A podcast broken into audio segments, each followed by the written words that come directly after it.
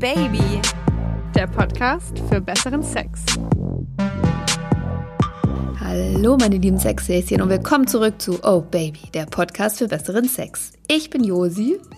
Und ich bin Leo und in dieser Folge geht es um Sex in der Ehe.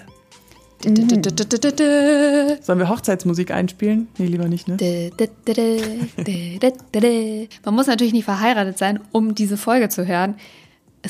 Tut auch eine lange Beziehung, die man mal hatte oder mal haben wird oder in der man gerade steckt. Darum soll es ein bisschen gehen. Weil wir ja die, die unendlich, wir haben viel Expertise, aber wir kennen Leute, die kennen sich noch, noch, noch, noch, noch viel besser aus wie wir. Und zwar sind das die Paartherapeuten von Liebling und Schatz, ähm, die Birgit und der Stefan. Die ziehen wir zur Rate in dieser Folge. So ist es. Aber bevor die kommen, noch ein kleiner Hinweis. Ihr könnt uns jederzeit Fragen stellen. Ja, auf Instagram zum Beispiel unter obabypodcast oder obaby-josi. Und diese Fragen, da machen wir dann entweder mal Quickie draus oder, so wie jetzt, die nehmen wir dann mit ins Gespräch zu den Experten. Lohnt sich also. Da kriegt ihr dann quasi Expertenantworten auf eure Fragen. Ich habe übrigens, ich habe mir die ganze Zeit überlegt, was wir vor dem Experteninterview sagen können und ähm, mir ist nichts eingefallen, weil ich, ich, ich habe so das Gefühl, alles, was ich jetzt erzählen könnte, ist total banal. Weißt du, was ich meine? Wieso? Naja, weil ich denke mir so, ne, Sex in langen Beziehungen, weiß ich nicht.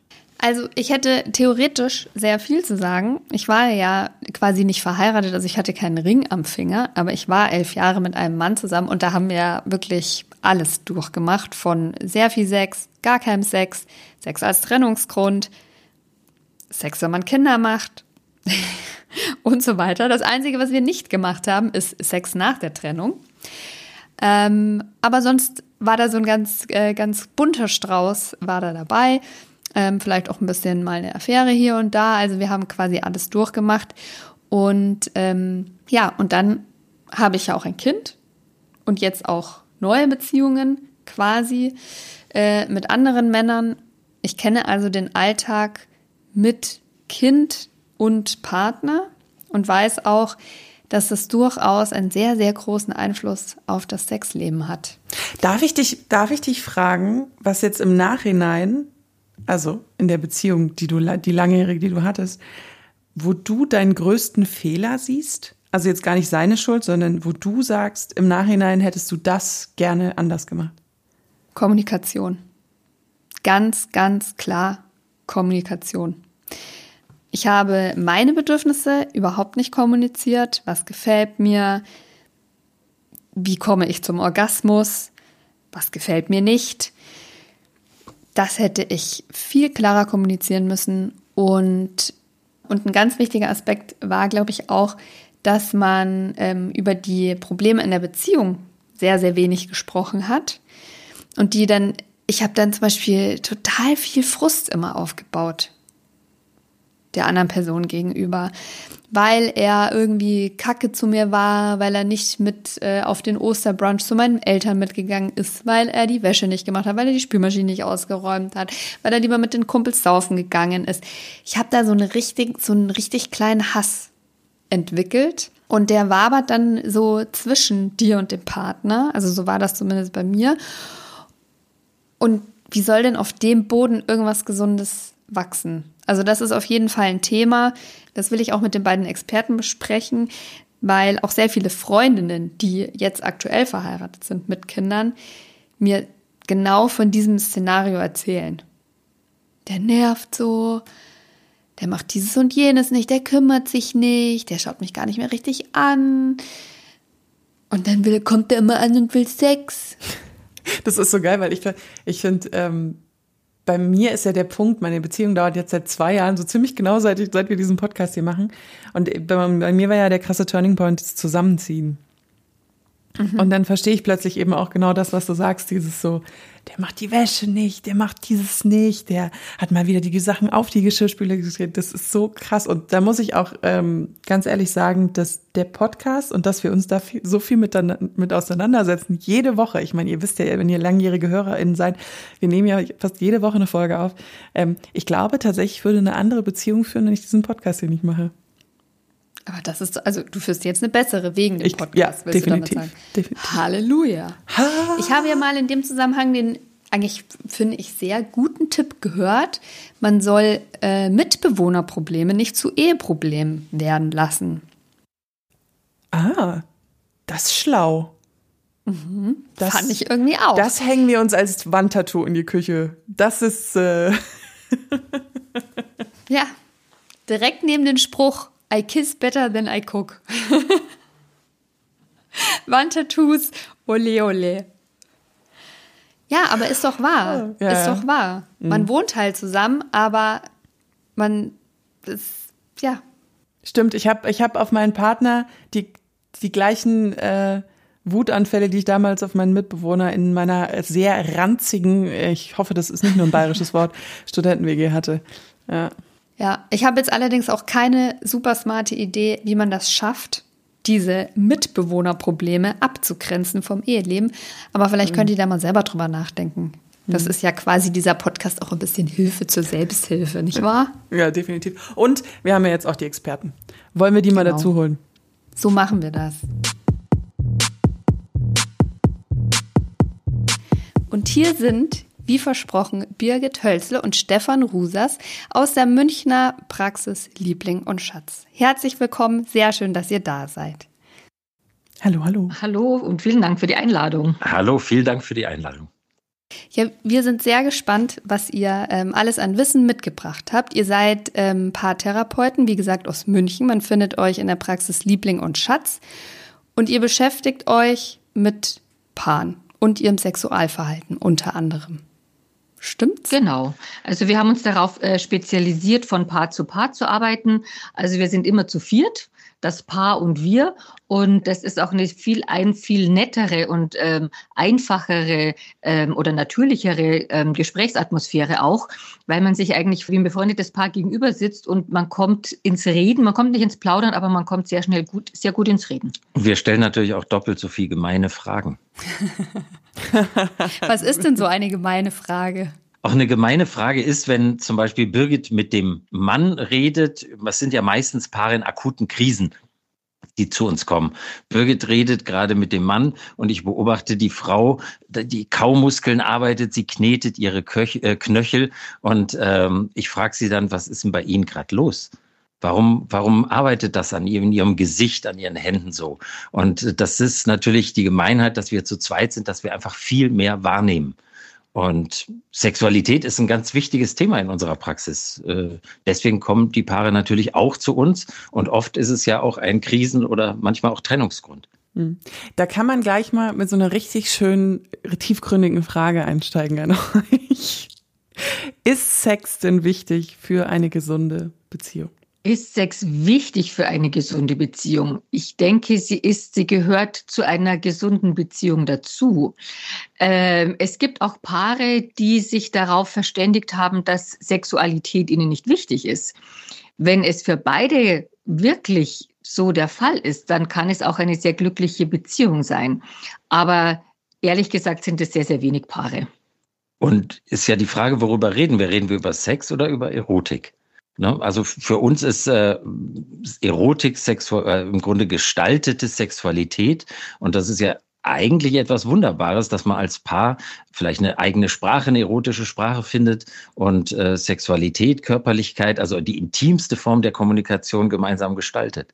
Da sprichst du einen total wichtigen äh, Punkt an, den wir so, glaube ich, explizit noch gar nie im Podcast hatten. Sex. What?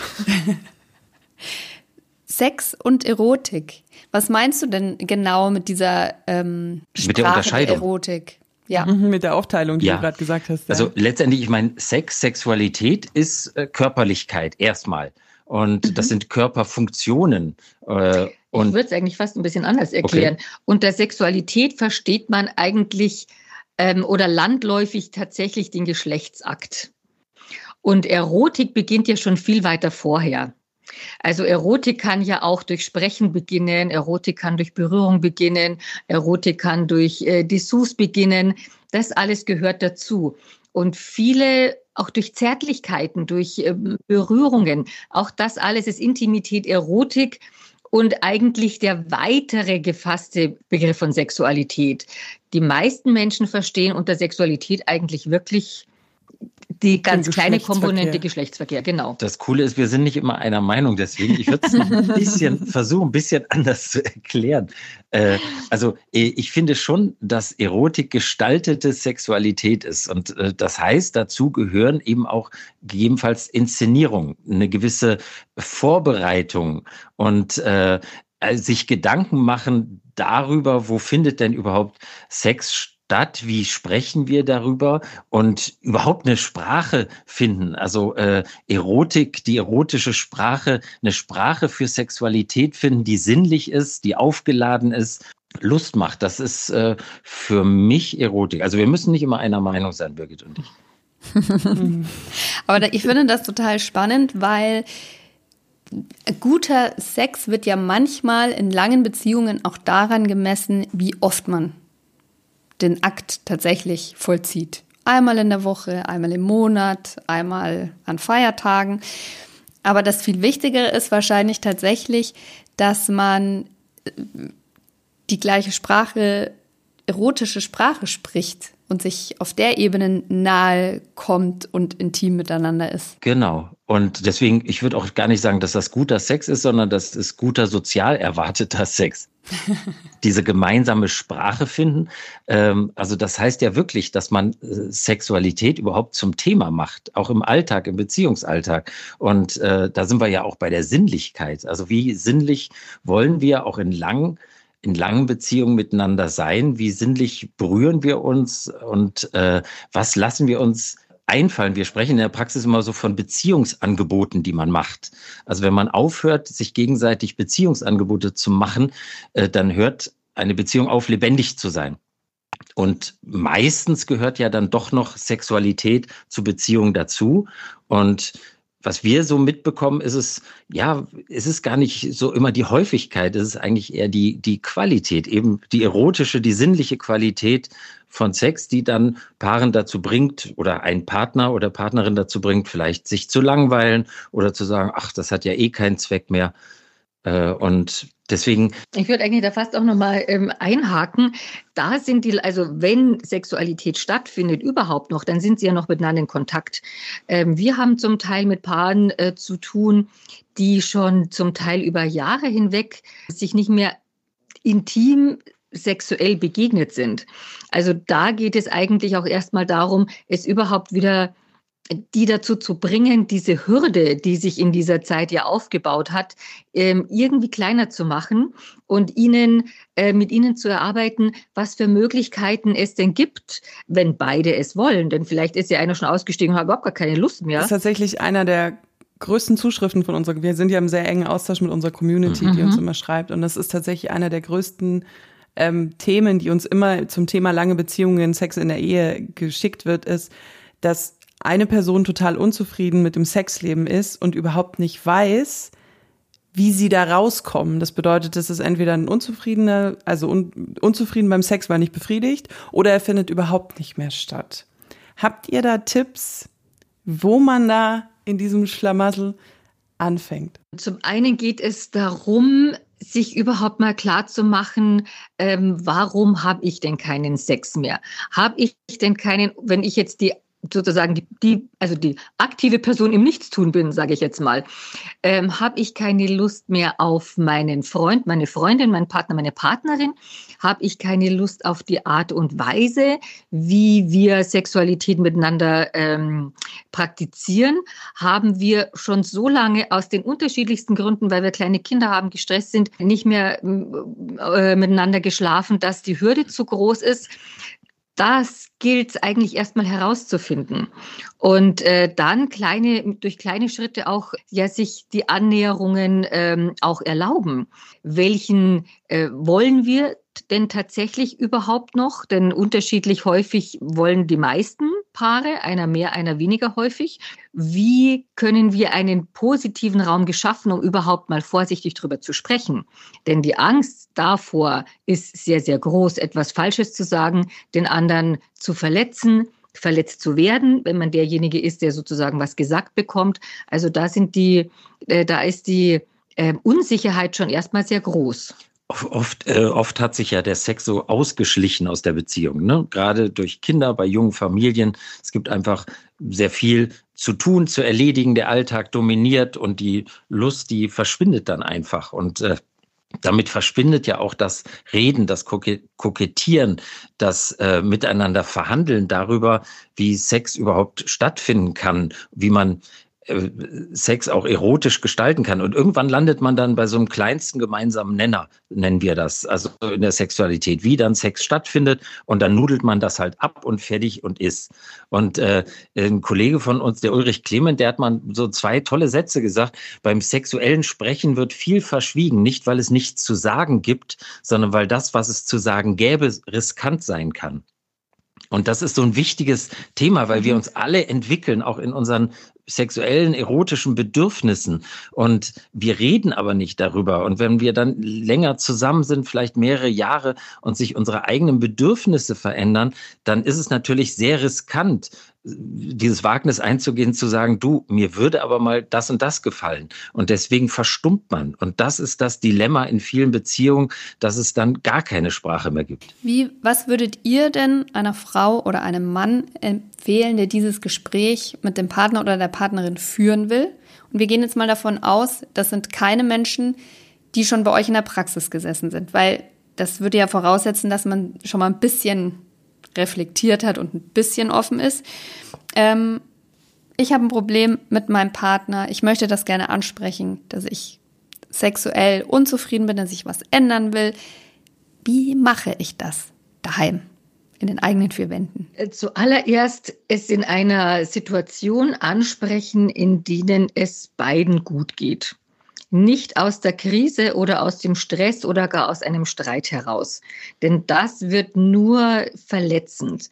Also es sich trauen, vielleicht auch mit, mit einer gewissen Vorankündigung.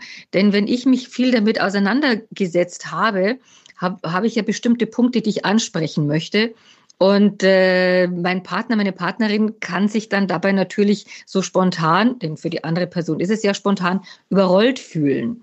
Also vielleicht auch sagen, in einer angenehmen Situation wirklich den Mut fassen und zu sagen, du, ich würde eigentlich wahnsinnig gerne mich mal dir, mit dir darüber unterhalten, was wir vielleicht so ein bisschen an unserem Intimleben, an unserem Sexleben ändern könnten.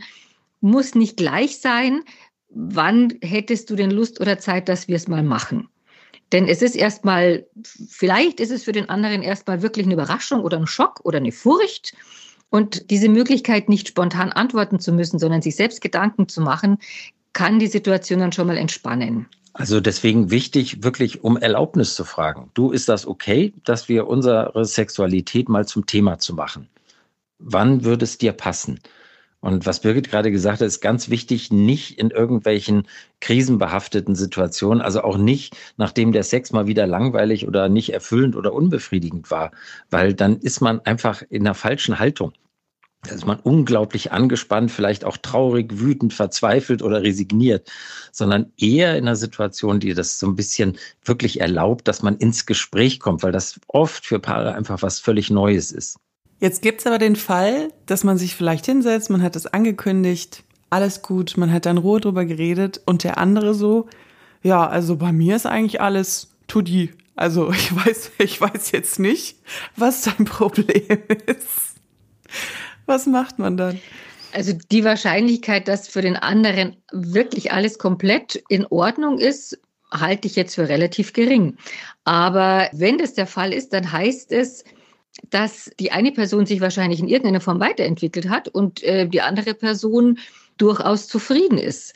Ich würde es dann, der Leidensdruck bei der anderen Person, die das angesprochen ist, ist ja weiterhin da. Da kommt es darauf an, worum geht es mir denn? als die Person, die unzufrieden ist. Was möchte ich denn erreichen? Was, äh, was fehlt mir denn?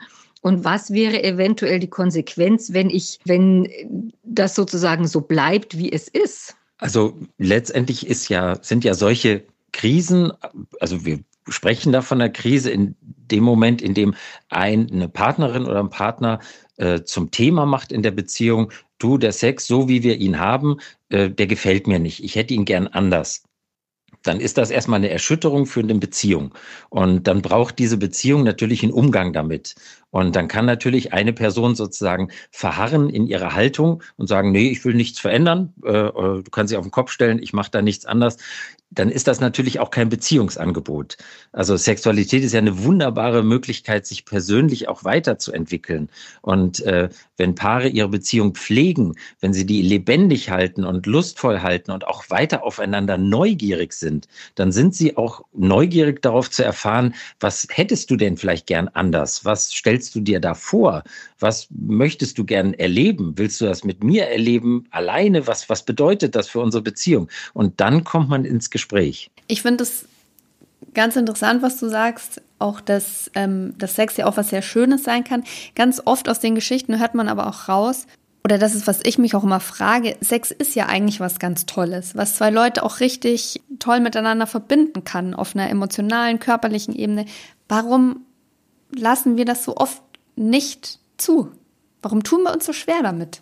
Weil erstmal in unserer Gesellschaft, wo lernen wir das, dass Sex was Schönes ist? An der, in der Schule lernen wir eigentlich nur Negativity. da lernen wir, es gibt Geschlechtskrankheiten und es gibt AIDS und es gibt die Gefahr, schwanger zu werden. Genau, die ungewollte das Schwangerschaft. Ja, das klingt ja alles nach, nach Hölle und Abgrund. Und äh, äh, also, dass man wirklich was Schönes erlebt, dass Sex was Schönes sein kann, eine Beziehung bereichert und lebendig halten kann.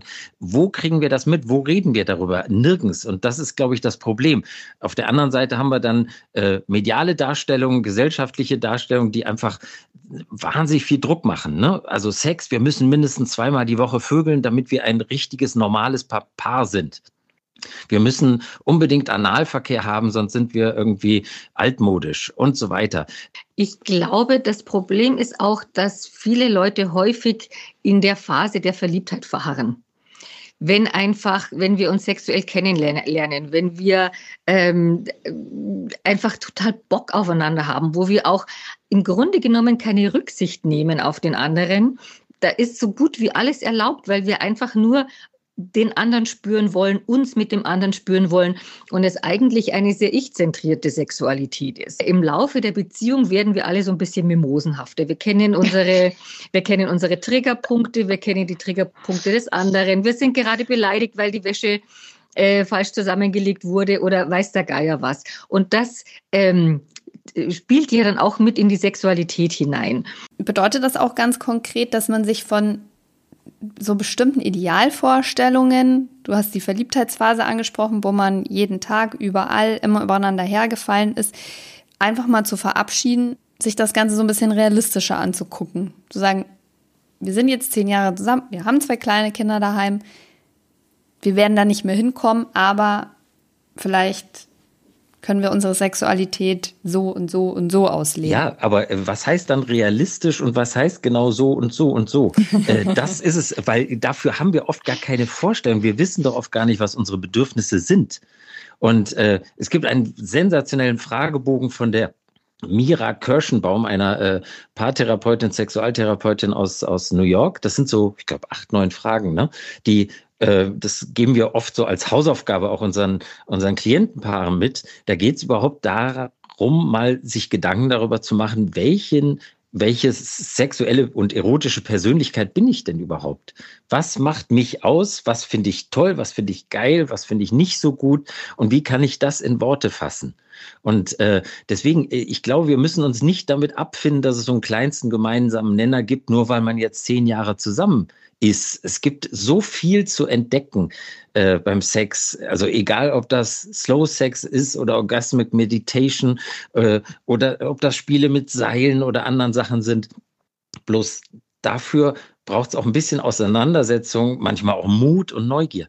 Wir haben eine ganz süße Frage von der Community bekommen, die geht ein bisschen in die Prophylaxe sozusagen. Die Hörerin hat gefragt, ähm, was kann ich denn aktiv am Anfang schon tun, damit später, wenn Ehe und Kinder und alles Mögliche kommen, man nicht in diesen Trott fällt? Gibt es da überhaupt was? Also ich glaube, wir dürfen auch da nicht uns versuchen, überzuoptimieren. Ich glaube, eine wichtige Prophylaxe ist, einfach anzuerkennen, dass es Phasen geben wird, gerade mit kleinen Kindern, wo einfach Normalität nicht, in wirklich, nicht wirklich stattfindet. Wenn dann noch beide berufstätig sind, dann ist einfach der Alltag überwältigend. Ich denke, es ist auch okay, wenn man weiß, es ist jetzt gerade eine Phase, wo es überwältigend ist. Und trotzdem zu gucken, wo kann ich mir denn wirklich so, wo kann ich denn sozusagen äh, Gelegenheiten schaffen oder Verabredungen treffen oder die Großeltern einspannen, um sich diese, also diese Freiräume Räume müssen auch herbeigeführt werden. Und ähm, die Prophylaxe bedeutet, eigentlich sich klar zu werden, es wird solche Momente geben. Es wird vielleicht auch zwei, drei Jahre geben, wo ich einfach an wahnsinnig wenig denke oder an wahnsinnig viel denke, aber nicht eben an Sexualität. Aber es eben ähm, als Phase sehen und in irgendeiner Form immer daran anknüpfen, also in Kontakt mit dem Partner bleiben. Und wenn, wenn es nicht der Kontakt ist, dass man ständig miteinander ins Bett geht, einfach auch im Austausch bleiben, ähm, wesentliche Dinge besprechen, nicht nur organisatorisches. Auch manchmal solche banalen Sachen in Anführungszeichen wie Spaziergänge machen. Wir haben Paare, die schaffen es dann nicht mal gemeinsam eine halbe Stunde spazieren zu gehen, einfach um eine andere Atmosphäre entstehen zu lassen.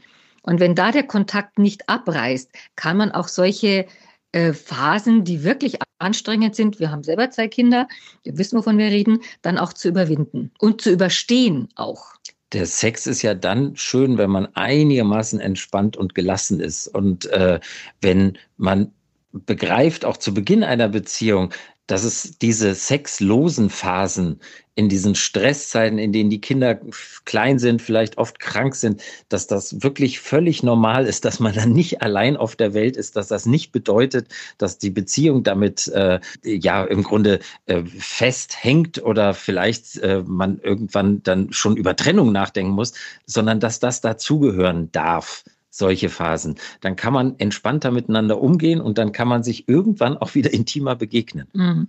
Also ähm, gerade Frauen sind ja häufig, wenn die Kinder ganz klein sind, ja eigentlich so overtouched. Oh ja.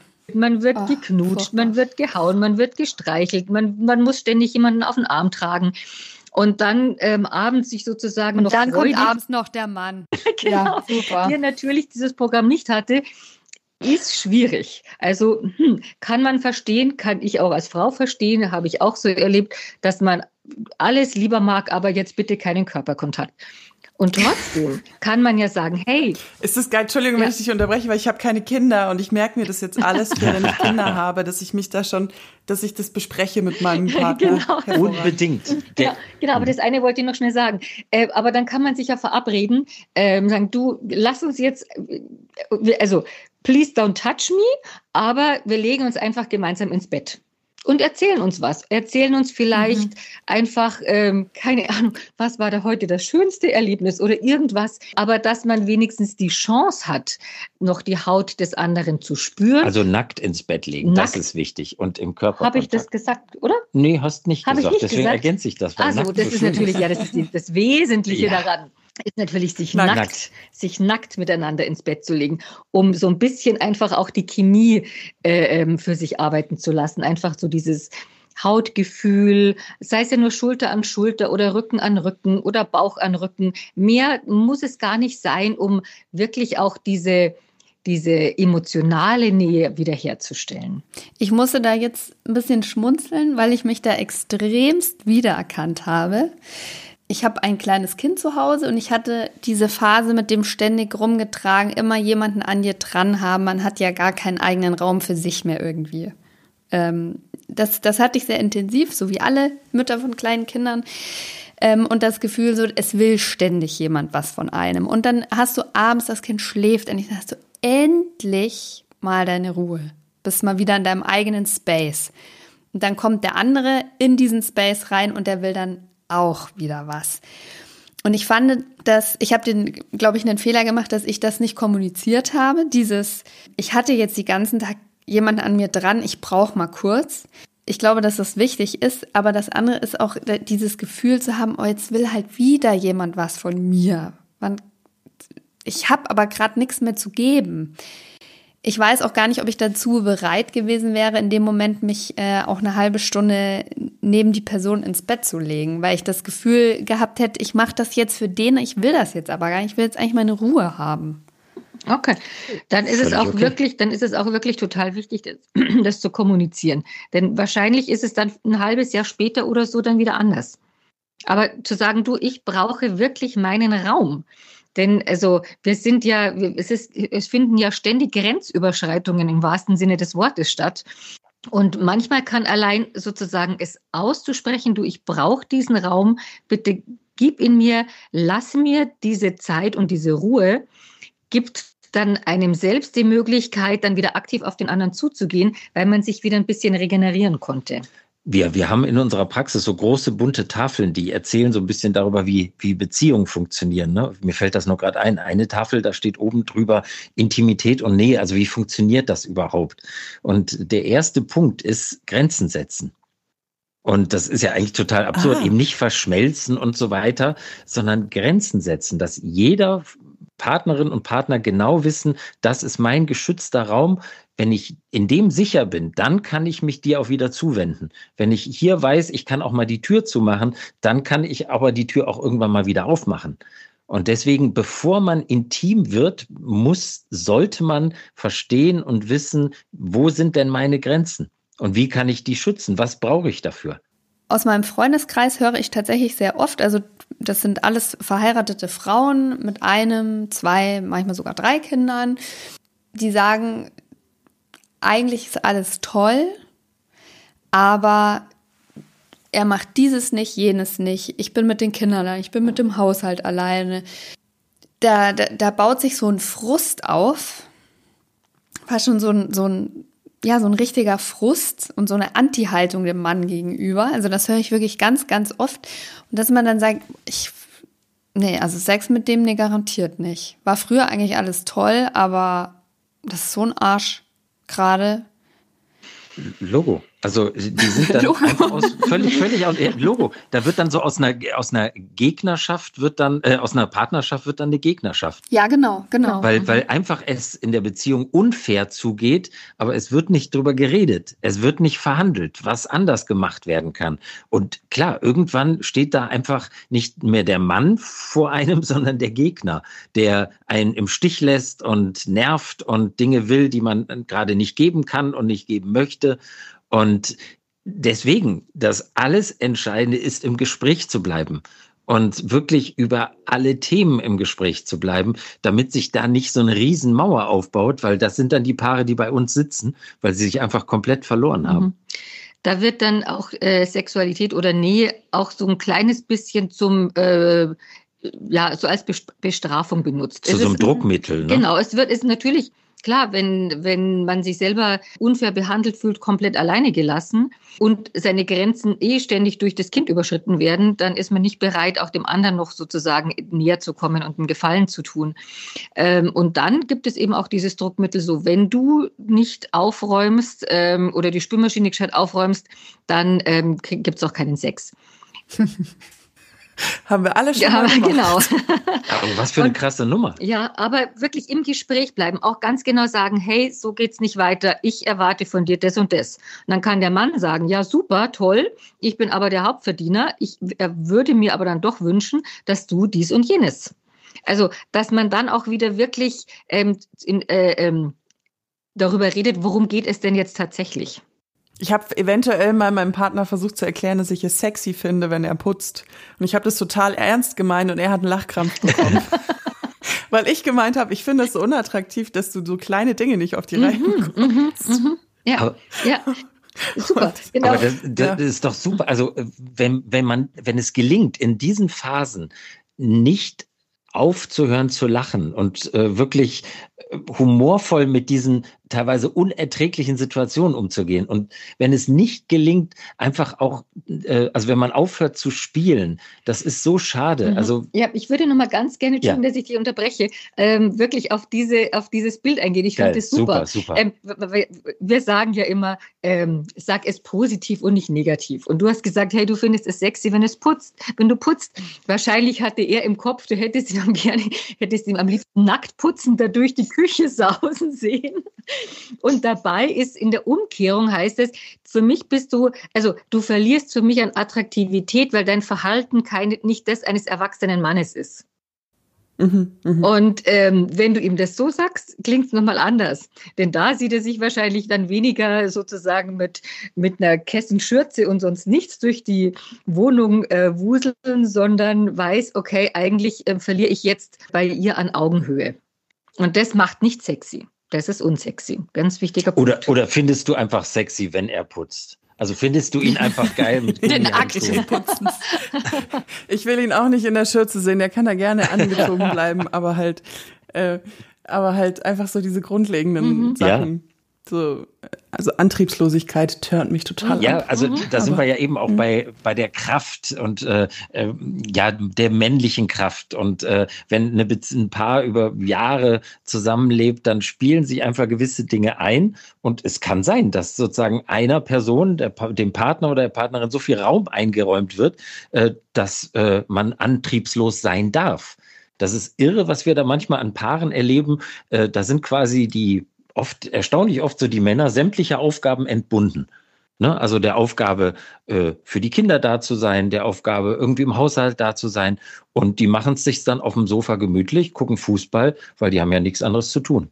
Weil sie es ja eh nicht richtig machen. Die machen es ja eh nicht, genau, dürfen ja sich nicht einmischen. Und das ist wirklich das, das Problem in vielen Beziehungen, dass dann der Kontakt abreißt. Und es ist wahnsinnig wichtig, immer wieder sich aufeinander zu beziehen, nicht aufhören, sich aufeinander zu beziehen, im Gespräch zu sein, auch wenn es manchmal vielleicht ein bisschen anstrengend ist. Wie nehme ich das Gespräch denn initial wieder auf, wenn das jetzt schon so richtig grässlich eingefahren ist? Man ist schon wirklich mehr Gegner als Partner ich habe jetzt das realisiert, ich bin an dem Punkt so, so geht es nicht weiter. Was ist so der erste Schritt? Auch da ähm, nicht gleich sozusagen mit, mit dem ganzen Kübel ins Haus fallen und den ausschütten, sondern ein bisschen die Chance geben, Anlauf zu nehmen und sagen, du, mir geht's irgendwie nicht gut in unserer Beziehung zurzeit. Vielleicht merkst du das. Ich ziehe mich sehr viel zurück, verabrede mich mit meinen Freundinnen, gehe dir aus dem Weg, wir reden wenig miteinander. Ähm, Max, äh, können wir uns darüber mal unterhalten? Weil ich wüsste von dir auch gerne, wie es dir geht in unserer Beziehung. Und das müssen wir nicht jetzt machen, das können wir auch morgen oder am Wochenende machen. Und dann hat man die Möglichkeit, ein bisschen sich auch vorzubereiten gedanklich, weil sonst wird meistens einfach nur gekübelt und das wird dann unangenehm. Gekübelt. Das ist ein gutes Wort. wir empfehlen, wir empfehlen äh, den Paaren ja das Paargespräch, das wesentliche Paargespräch, mhm. mhm. in dem jeder äh, zehn Minuten exklusive Redezeit hat, um von sich zu erzählen. Zehn Minuten wird gewechselt, der andere ist dran. Und dabei sollte es aber darum gehen, den anderen eben nicht, nicht, es sollte nicht, darum darf es nicht dabei darum gehen, wie Stefan gesagt hat, dem anderen sozusagen zu überkübeln mit Vorwürfen, sondern wirklich von sich zu reden. Mir geht es gerade in der Beziehung so und so, weil. Und das und jenes Verhalten löst bei mir das und das bei mir aus. Und äh, der andere, vielleicht hat er sich vorbereitet, kann dann die anderen zehn Minuten auch nutzen, um komplett von sich zu erzählen oder vielleicht auch in gewisser Weise darauf zu reagieren. Das birgt, die Gefahr, dass es dann wieder so ein Ping-Pong wird. Ja, aber ich du und du aber auch nicht und so. Ähm, aber das ist mal ein Einstieg, weil der andere in dem Moment auch nicht unterbrechen darf. Das ist diese, diese Botschaften richtig senden. Ich will nur ein Beispiel erzählen, dass zum Thema Sexualität hatte ich mal so ein Gespräch und in diesem Gespräch ist mir aufgefallen, dass als ich zu meinem damaligen Partner gesagt habe, ich, ich würde gerne mehr sexuell unterworfen werden, um jetzt mal so grafisch zu sein, hat er gedacht, ach so, sie will, dass ich, dass ich aggressiv zu ihr bin, sozusagen. Und dann ist mir aufgefallen, dass wir eine ganz unterschiedliche Kommunikation hatten, was was bedeutet und dass wir uns da erstmal darüber unterhalten mussten, was wir beide gemeint haben in diesen Punkten überhaupt. Also das fand ich so interessant, dass man auch gar nicht so immer alles so gut rüberbekommt, wie man jetzt manchmal denken mag. Mhm, ja. Ganz wichtiges Thema, das du ansprichst. Ähm, jeder hat seine eigenen Bilder im Kopf und wenn wir da nicht wirklich so in, in Beispiele gehen, ähm, kann man dann wirklich komplett aneinander vorbei agieren, weil ähm, die Bilder nicht überprüft wurden, die Vorstellungen, die Ideen, die dahinter stellen stehen. Und das sind Missverständnisse, die kommen dann immer wieder noch in den Rucksack dazu und irgendwann schleppt man so einen tonnenschweren Rucksack von Missverständnissen und von aus dem Weg gehen mhm. mit sich rum und äh, mhm. wundert sich, dass das äh, dass gar keine wirklich gefühlte Partnerschaft mhm. mehr ist. Ne? Konntet ihr das ausräumen? Ja. Mhm. Also es ist dann so so geendet, dass ich beim Sex halt dann die ganze Zeit so nein, so nicht, mhm. so nicht, so nicht, mhm. so nicht gesagt habe. Josi lacht jetzt, weil sie ganz genau weiß, dass ich sehr viel rede beim Sex. und, und dann ist mir das eben, als ich das so reflektiert habe, ist mir das aufgefallen, dass ich ihm das genauer erklären muss, was ich damit meinte. Und dann, ähm, weil ich bin jemand, der dann relativ schnell zu allem immer so Nein sagt, einfach so voll raus, vor die Stirn geklatscht. Ja. Ist auf der einen Seite gut, um äh, bei Grenzüberschreitungen das deutlich zu machen. Ähm, auf der anderen Seite sozusagen, um in den Fluss zu kommen, ist natürlich ein ständiges Nein hm, auch ein bisschen hinderlich. Vor allen Dingen, wenn der andere dann auch gar nicht weiß, äh, wie jetzt, ja was denn, ja was denn dann? Wie ist denn dann das Ja? ja, Nein hat einen abnehmenden Grenzen. Ja. genau. Mhm. Wenn man lange in einer Ehe, in einer Beziehung ist, es hakt, man hat gute Phasen, hat man hat schlechte Phasen Manchmal wandern ja aber dann so die Gefühle, man trifft eine Person, die eigentlich nicht zu dieser Beziehung gehört und die Gefühle geraten in Wallungen. Das schreiben uns auch immer sehr viele ZuhörerInnen. Was kann man da machen und wie kann man auch mit diesen Schuldgefühlen umgehen? Also ganz viele schreiben uns immer von so Schuldgefühlen, dass sie sich in andere Leute verknallt haben, statt in ihren Partner oder ihre Partnerin.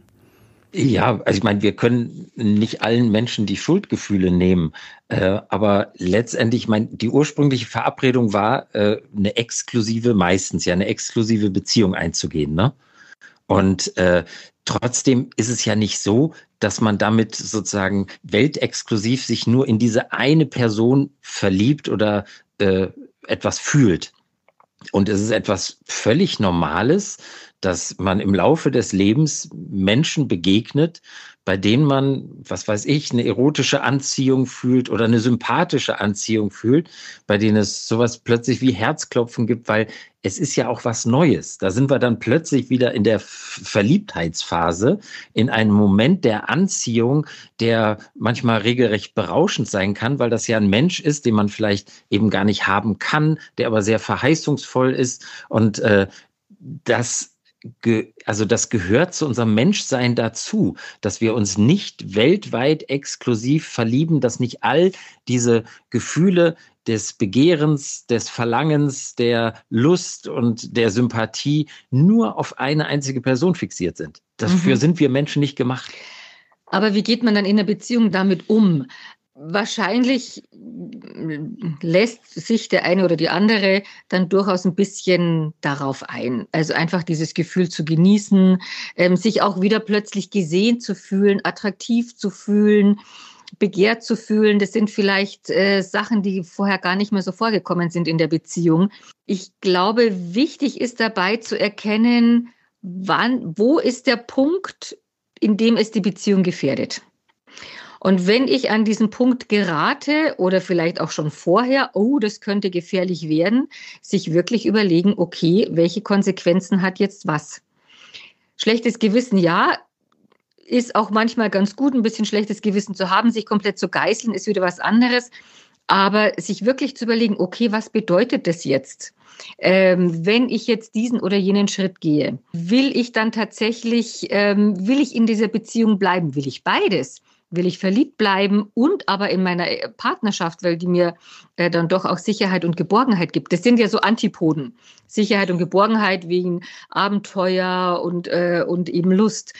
Und ja, wenn einem die Beziehung wichtig ist, dann manchmal einfach Stachel reinhauen, die Person nicht mehr sehen oder nicht mehr so häufig sehen und vers versuchen, sich zu entlieben.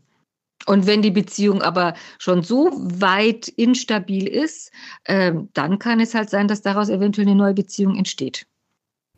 Das ist interessant, das mal so zu reflektieren, sich mal hinzusetzen und zu sagen, okay, was, was ist denn die Person, was mein Freund oder meine Freundin nicht ist oder mein Mann oder meine Ehefrau und dann das mal ähm, so sich im Kopf durchzudeklinieren. Mhm. Und darf das Kopfkino bleiben und eine Fantasie und eine lustvolle Fantasie? Oder äh, kann ich nicht anders als sozusagen äh, daraus äh, resultierend Entscheidungen treffen, die dann natürlich auch wieder bedeuten, dass man irgendeinen Preis zahlt? Meist, man kann meistens nicht beides haben. Also man kann nicht meistens auf Dauer, was weiß ich, schwärmen, verliebt sein in eine andere Person und dann gleichzeitig noch eine erfüllte und äh, wirklich äh, eine Beziehung voller Zuneigung. Äh, das das äh, gelingt manchmal in offenen Beziehungen, aber äh, es ist unfassbar aufwendig, das zu organisieren. Weil man immer wieder viele Dinge transparent machen muss und viele Dinge erklären und organisieren und verhandeln muss. Ihr seid ja relativ, wobei, wow, ihr seid relativ gewieft, ist eine lustige Aussage. Gewieft, aber, geil. gewieft. Wir sind gewieft. Ich bin eigentlich im Innersten 50 Jahre alt, obwohl ich erst 30 bin. Ihr, ich, ich finde eure Ansätze immer sehr kreativ ähm, so kleine T Tipps und Tricks, äh, wie man so ein bisschen die Beziehung anheizt und im Laufen hält oder irgendwas. Gibt es da so kleine Sachen, so Denkanstöße, die ihr unseren HörerInnen mitgeben könnt? Die knallen wir jetzt einfach so raus. Äh, also, komm, ich mache einen Anfang. Ja. Mhm. Äh, Kurz nee, und schmerzlos. Das, das, ist etwas, da äh, entwickle ich so einen gewissen missionarischen Eifer, weil äh, ich finde wirklich. Äh, raus also, damit. Ja, geht raus aus den eigenen vier Wänden, weil oft im Schlafzimmer hat man vielleicht ein paar doofe, enttäuschende Sachen erlebt und in der Wohnung hören die Kinder mit und so. Wir haben über all die Jahre immer wieder sind wir in München, wir sind ja in München und machen das bis heute, gehen wir in Hotels. Und äh, das kann tagsüber für ein paar Stunden sein. Da gibt's lustige Apps, mit denen man das organisieren kann in wirklich tollen, äh, seriösen Hotels. Das kann aber auch über Nacht sein und äh, gar nicht so diese klassische Nummer mit Wellness-Hotel und wir gehen jetzt lustig essen. Also das ist so das eine, dass man mhm. wirklich. Da muss so ich ganz kurz unterbrechen. Da weiß ich nämlich, da wird die Frage kommen, was ist das für eine App? Äh, die eine App heißt Buy Hours also bei BY Hours wie Stunden und die andere App heißt Day Use, also für den Tagesgebrauch. Und da hat man wirklich Klar. unfassbar tolle Hotels in ganz Deutschland, teilweise Europa. Äh, man muss es halt nur machen. Mhm. Und ich denke wirklich, äh, aufhören mit Trägheit. Wird runtergeladen. Sofort. Ja, unbedingt. Lohnt, lohnt sich. genau. Ja, ja, genau. Also wichtig ist auch, ähm, also wir haben äh, auch ähm, immer wieder geschafft, uns wenigstens 24 Stunden aus dem Staub zu machen, als wir kleine Kinder hatten. Oma, Opa, sonst wen eingespannt, rauszufahren, wegzufahren, in ein anderes Hotel. Allein die Fahrt dorthin mal zwei, drei Stunden gemeinsam im Auto zu sitzen, nicht unterbrochen zu werden, wieder miteinander ins Reden zu kommen. Allein das ist schon eine gute Vorbereitung dann für den äh, Hotelaufenthalt und die Erwartung nicht so wahnsinnig hoch setzen. Auch finde ich wichtig, sich überhaupt, wir sind ja manchmal wirklich so in dieser Endlosspirale, wie doof ist alles und wie doof ist mein Partner, meine Partnerin. Ähm, sich gezielt mal zu sagen, Mensch, was finde ich denn an denen eigentlich, wenn ich jetzt mal nicht so, wenn ich jetzt meine böse Brille absetze und die schöne Brille aufsetze, was mag ich denn an dem überhaupt noch so? Auch mal wieder wirklich so ganz banal dieses Positive, ganz banal in Anführungszeichen, dieses Nette, dieses Positive, ähm, sich auch wieder, wieder einladen und auch wieder suchen am anderen. Es wird einem bestimmt auch dann wieder, man wird es wieder finden und der andere wird vielleicht auch merken, ui, schau mal, sie guckt mich wieder ganz anders an. Ich bin jetzt auch einfach wieder netter und charmanter. Und äh, es gibt so einen Satz, der heißt, Gelegenheit macht Liebe. Und äh, das bedeutet ja, dass man immer wieder eine Entscheidung trifft, wie lebendig ist denn unsere Beziehung. Wir waren letztes Wochenende, wir sind jetzt über 50, ne? Und äh, wir hatten irgendwie letztes Wochenende Bock, tanzen zu gehen. Und das ist bei über 50-Jährigen ja schon ein bisschen Gar nicht schwierig. so leicht, eine Location zu finden. Und wir haben es wirklich geschafft. Wir sind um 11 Uhr abends, das ist für uns eine immense Leistung, um 11 Uhr abends zum Tanzen gefahren in den Club. Und das war ein tolles Erlebnis als Paar. Und äh, genauso ist es ein tolles Erlebnis, bei Regen mal an irgendeinen See zu fahren. Und wenn es Herbst ist, ja und, und dann springt man mal kurz nackt in den See. Das sind so kleine Erlebnisse, die verbinden, die bereichern und äh, die stellen Beziehung her. Und das bedeutet aber wirklich immer wieder auch den Hintern hochzukriegen und Dinge gemeinsam zu erleben als Paar, die wirklich nur fürs Paarleben gedacht sind. Ich bin, ich bin, ich bin, ich bin ganz verliebt in euch, ähm, in diese Tipps. Also wenn ihr noch, also ich halte euch nicht auf, wenn ihr noch zwei, drei habt, dann. Ja, weil das ist auch so ein kleines Ding, das haben wir auch in unserem Buch Höchste Paarungszeit, Erotisches für Eltern im Alltagschaos. Und äh, zwar ist das ein äh, kleines Kunstpaket, das nennt äh, sich Love is Art. Also ne, Liebe ist Kunst. Ähm, das ist so eine Rolle mit einer Leinwand, mit Farbe, die hautverträglich ist. Und es ist sehr, sehr zu empfehlen, sich mal, wenn man ungestört ist, diese Leinwand auf, auf den Boden zu legen, äh, sich mit Farbe ähm, zu bekleckern, diese Farbe aufzutragen und dann auf dieser Leinwand was auch immer zu machen. Daraus entsteht ein sehr abstraktes Bild. Ähm, ganz zauberhaft und das muss niemand wissen, was auf dieser Leinwand mit der Farbe alles passiert ist. Ähm, und das kann man sich ja dann vielleicht auch irgendwo hinhängen. Aber man kann natürlich auch kleinere Sachen machen. Also das ist jetzt schon durchaus äh, High aufwendig, Art, würde ich sagen, aufwendig. ähm, aber wir empfehlen wirklich auch so Mikroabenteuer. Mal ähm, einfach, um wieder sozusagen diese gemeinsamen Frechheiten aufleben zu lassen. Mal äh, gemeinsam rückwärts ähm, über die Maximilianstraße zu laufen oder äh, barfuß spazieren zu gehen, ähm, sich ähm, ja, spielen, dummes Zeug einfach machen. so spielen und dummes Zeug machen, um wieder so ein bisschen diese Witzigkeit auch reinkriegen. Ja, ich könnte euch äh, quasi noch stundenlang zuhören und euer Wissen äh, absaugen. Ihr kommt einfach noch Können mal wir gerne wieder. machen. Gerne. Das wäre doch ein Deal. So machen wir das. Und wer, also ich meine, unsere Hörer und Hörerinnen, wer mehr von Birgit und Stefan haben will, noch mehr Infos, der findet die beiden auch auf Instagram. Liebling und Schatz heißen die da oder halt in der Münchner Praxis oder auch relativ fresh. Es gibt das Freundin-Coaching. Das findet ihr unter freundin.de slash Coaching. Das verlinken wir in den Show Notes.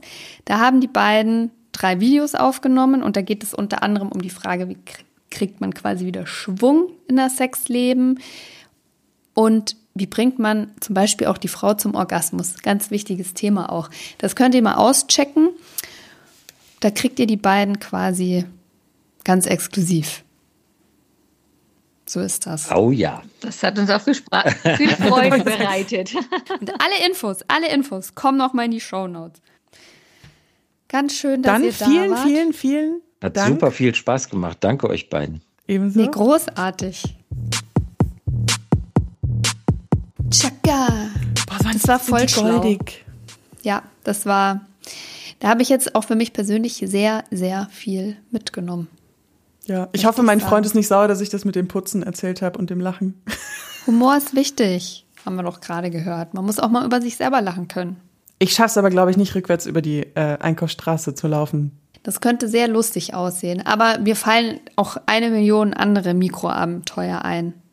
Also, und sei es in der, auch auf der Maximilianstraße kann man das machen. Man kann ja einfach mal in einen von diesen Luxusshops gehen. Ja, das ist die Luxus-Einkaufsmeile Ich von sagen, wir müssen kurz erklären, das kennt. die, das ist die, Genau. die schicke Latscht Ecke man halt einfach mal so Brader rein, geht in die Umkleide und man muss ja da nicht Sex haben, aber man kann ja zumindest mal heftigst knutschen. Habe ich gestern erst auf TikTok ein Video gesehen, wo eine so, sag mir, du arbeitest im Einzelhandel, ohne mir zu sagen, du arbeitest im Einzelhandel und man sieht so nur ihre Füße, wie sie in die Umkleide geht. Könnt ihr bitte aufhören zu bumsen? Dankeschön. Geht wieder raus. Aber, und ich wollte das ja nicht vor den beiden so direkt sagen, aber der Stefan hat jetzt zum Beispiel auch erwähnt, mal die eigenen vier Wände zu verlassen. Ähm, ja, er hat dann, zwar ein Hotel vorgeschlagen, aber ich möchte dich an deine kleine Hausaufgabe Scheiße. erinnern. Ja. Mal ein bisschen im Wald vögeln. Ah, fuck, ja. Ja, das habe ich tatsächlich erfolgreich verdrängt, Josi, aber so richtig erfolgreich. Das ist deine Challenge für 2023. Okay. Make it happen. Make, we make ne? it happen. Ja, Frühling steht vor der Tür. Wollen Sollen wir wir jetzt aber mal äh, ein bisschen auch zur Community kommen? Ja, sehr gerne. Quasi. Sehr Du hast ja auf Insta-Schüssel gefragt, ähm, ja, was ist denn so eure Erfahrung? Genau. mit der Ich hatte Ehe ein bisschen Angst, Sex. dass nur negative Sachen kommen, aber es kamen auch sehr viele Und? positive Sachen. Also es hat sich sehr ausgeglichen und danke, dass ihr äh, geschrieben habt. Ich habe auch alle gelesen. Es passen leider nicht alle in die Folge, aber well. Das wissen sie ja eh schon. That's life. Willst du anfangen oder Jetzt soll ich das? wieder albern, ey. Ja, gut. Das ist die Uhrzeit. Wir nehmen mal abends auf. Wo ist mein, wo ist mein Drink? Ich habe eine Flasche Rotwein im Schrank, die ich nachher trinken werde, tatsächlich. Und zwar, da haben uns eine Frau und eine Mann zusammengeschrieben. Eine Frau und eine Mann. Da haben uns ein, ein, ein Mann und eine Frau zusammengeschrieben. So. Hallo zusammen. Wir sind seit 2019 verheiratet und haben zwei Kinder. Geboren 2018 und 2021. Wenn ich rechnen kann, die sind also noch klein. Habe ich jetzt mal hier dazu gesagt. Und wir finden, dass wir am Anfang ohne Kinder fast ausschließlich gevögelt haben. Aber seit wir Kinder haben, ist es logischerweise weniger geworden, aber viel offener und geiler. Nicht, dass wir vorher schlechten Sex hatten, aber jetzt hat er nochmals eine andere Qualität. Auch dank Joy Club. Wink, wink. Wenn auch etwas weniger und nicht mehr so spontan. Wenn auch etwas weniger und nicht mehr so spontan. Das ist doch schön. Joy Club ist eine App, wo man sich zu liebevollen Abenteuern, okay, liebevoll Mit ist, anderen Menschen verabreden. liebevoll ist ein bisschen zu süß, äh, Sex haben. Man kann sich einen Sex haben. Aber das finde ich, Er äh, kann das, liebevoll sein, muss aber nicht. Oh Gott, das hat gerade sehr viel über meine Fantasie ausgesagt. Aber ähm, ich finde es voll süß, dass sie so beschreiben, ne, weil man einfach ganz oft hört, äh, ich als Frau, die noch keine Kinder hat, ähm, dass es einfach nur bergab geht ab dem Moment, wo man Kinder hat und dass es eben auch anders sein kann. Das finde ich so. Das ist mir an der Stelle auch nochmal wichtig zu sagen. Ich habe auch Sex gehabt, der nicht so toll war in einer langen Beziehung, auch seit ich ein Kind habe. Aber wenn man mal so ein bisschen den Blick für bestimmte Themen schärft, und der, der Podcast hat da natürlich maßgeblich dazu beigetragen, aber das, also Kind und Beziehungsalltag und schlechter Sex, das geht nicht automatisch Hand in Hand. Also wenn man das will, und offen ist, kann das sehr, sehr gut funktionieren. Und ich würde behaupten, dass ich jetzt zum Beispiel in einer Situation bin, wo das eigentlich sehr, sehr gut läuft. Und ja, das ist nicht immer ultra spontan und das ist nicht immer das, äh, ich sage es jetzt mal so äh, direkt, das riesengroße Fickfest, so ein ganzes Wochenende lang. Aber das kann durchaus noch abenteuerlich sein, auch intensiv, manchmal, manchmal auch langweilig oder das alles dabei. Ich glaube, wichtig ist aber auch, dass man so ein bisschen offen bleibt und neugierig auf den anderen und auch Bock darauf hat, das am Laufen zu halten. Gott, gib mir, Halleluja. ja, wie heißt es, ein Halleluja. Predigerstuhl, Eine Kanzel. eine Kanzel, danke. Kanzel. Ein Mann hat uns geschrieben. Ja, es ändert sich. Ich vermute, das war die direkte Antwort auf meine Frage, was sich, ob sich das Sexleben in der Ehe verändert. Ähm, er hat geschrieben, der Klassiker ist wohl abnehmende Häufigkeit und zunehmende Routine. Auf der anderen Seite hat es aber auch et etwas Exklusiveres, wenn man offene Ehen jetzt mal ausklammert. Und das geht ja auch in die gleiche Richtung. Dass diese Exklusivität ja auch was Schönes sein kann. Und das ist eben nicht immer so dieses, man muss mit ganz vielen, ganz unterschiedlichen krassen Sex haben, sondern man kann ja auch die Sexualität mit einer Person sehr genießen. Love it. Da passt auch sehr gut folgende Nachricht dazu. Da geht es nämlich auch so ein bisschen, ähm, hat auch sehr viel mit Intimität zu tun, wie zum Beispiel auch die Geburt das Sexleben verändern kann. Das ist eine längere Nachricht. Seid gespannt. So, die kommt von einem Mann. Ich würde sagen, dass sich der Sex durch die Ehe nicht verändert hat. Allerdings sind wir auch erst seit August letzten Jahres verheiratet. Unser Sexleben wurde jedoch von unserem Sohn auf den Kopf gestellt. Dieser kam im Dezember auf die Welt. Schon bevor er das Licht der Welt erblickte, wurde Sex eine Rarität. Da ich 40 Stunden die Woche arbeite und versucht habe, meine Frau weitestgehend in der Schwangerschaft zu entlasten, fehlte schlichtweg einfach die Energie für Sex. Ich hatte habe meist morgens nach dem Aufstehen Lust. Jedoch wollte und will sie zu dem Zeitpunkt schlafen. Nach der Arbeit, Haushalt und Sport, wenn ich es dann mal schaffe, fehlt mir dann die Lust und Energie. Natürlich würde sie dann gerne. Wink, wink. Enden tut das Ganze meist jugendfrei. Am Ende des Tages fallen wir meist ins Bett und schlafen ohne nennenswerte Geschichten ein. Zum Ende möchte ich jedoch eines festhalten. In dem ganzen Trubel und Stress des Alltages muss ich Glück haben, wenn ich einen Blick auf ihre Brüste erhaschen kann, während sie unseren Kleinen stillt. Umso größer ist der Luxus und der Genuss des Moments, in dem ich doch einmal einen Blick auf ihren sexy Körper werfen kann, wenn sie aus der Dusche tritt oder sie kein Shirt mehr im Bad hat und nur in Unterwäsche am Abend das Schlafzimmer betritt. Man lernt die kleinen Momente und Möglichkeiten ganz anders zu schätzen. Zum Thema Sex gab es durch die Geburt eine Veränderung. Ich habe den Eindruck, dass durch besagtes gemeinsames Erlebnis im Kreissaal viele Hemmschwellen gefallen sind. Sie fühlt sich meiner Meinung nach befreiter, traut sich mehr und findet mehr Genuss in den doch so raren Zweisam-Momenten. Was eine schöne Nachricht. Mhm. Vor allem, dass die Geburt die, die Verbindung nochmal stärker gemacht hat. Ich habe das immer als auch wieder nur Außenstehende, die Geschichten kennt oder im Fernsehen, in den Medien Sachen gehört hat, habe ich das so als eher als traumatisch einschneidendes. Ähm, ich habe gesehen, wie etwas da unten aus meiner Frau rauskam äh, in Erinnerung und dass das aber auch was total Positives sein kann. Ich noch nie drüber nachgedacht. Ja, ich würde mal prinzipiell dazu raten, als Mann äh, bei einer Geburt, die kein Kaiserschnitt ist, eher so am Kopfende der Frau zu bleiben. ja. Und vielleicht nicht mit dem Kopf zwischen ihren Beinen zu hängen. Der hat da eh nichts verloren. Das hilft, glaube ich. Ich kenne natürlich auch Geschichten, ähm, wo das tatsächlich keine positiven Auswirkungen hatte.